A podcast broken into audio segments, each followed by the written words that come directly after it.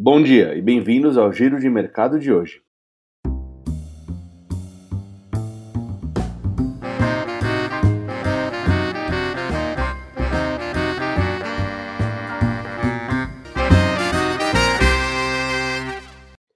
E numa semana repleta de eventos, finalmente o Ibovespa retomou e fechou alta em 1,7%, nos 113.283 pontos.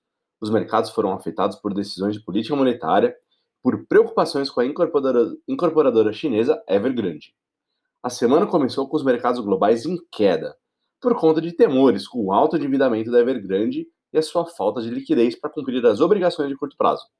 O S&P 500 e a Nasdaq chegaram a registrar a maior queda desde maio na segunda-feira, com temores de que a falência da incorporadora poderia levar a uma crise sistêmica.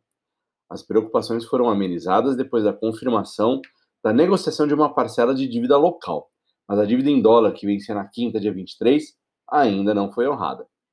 As autoridades chinesas alertaram bancos locais para se prepararem para um eventual colapso da empresa e prevenir efeitos secundários, ao mesmo tempo em que o Banco Central injetou mais de 71 bilhões de dólares de liquidez para acalmar os investidores.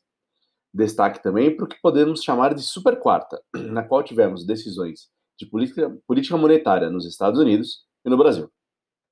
O Federal Reserve, o Banco Central Americano, ele manteve a taxa de juros inalterada e sinalizou que poderá começar a diminuir o ritmo de compras de títulos em breve. Bom, por aqui, o Comitê de Política Monetária do Banco Central, o Copom, entregou alta de um ponto percentual conforme já era esperado, e elevou a taxa Selic para 6,25% ao ano.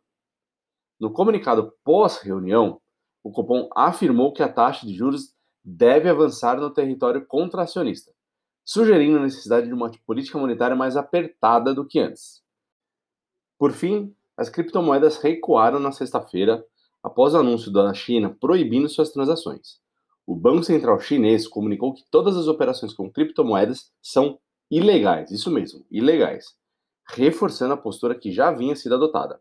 Somada à queda na segunda-feira causada por preocupações com a Evergrande, o Bitcoin terminou a semana com perdas de mais de 10%, cotado a quase 42 mil dólares.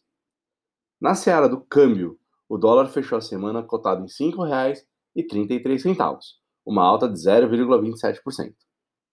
Bom, para essa semana, do lado internacional, a semana vai continuar marcada por repercussões do caso Evergrande e nos Estados Unidos, o destaque vai para os discursos dos dirigentes do Fed, a ata da reunião do FONC e a divulgação do deflator PCE, a medida de inflação preferida pelo Banco Central Americano.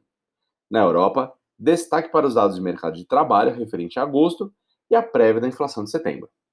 Por aqui no Brasil, serão publicados a ata da última reunião do Copom o relatório trimestral de inflação e o relatório mensal da dívida pública.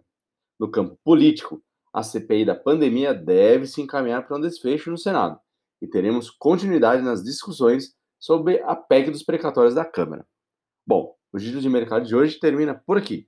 Tenham todos um ótimo dia, uma boa semana e até a próxima. Um abraço, pessoal!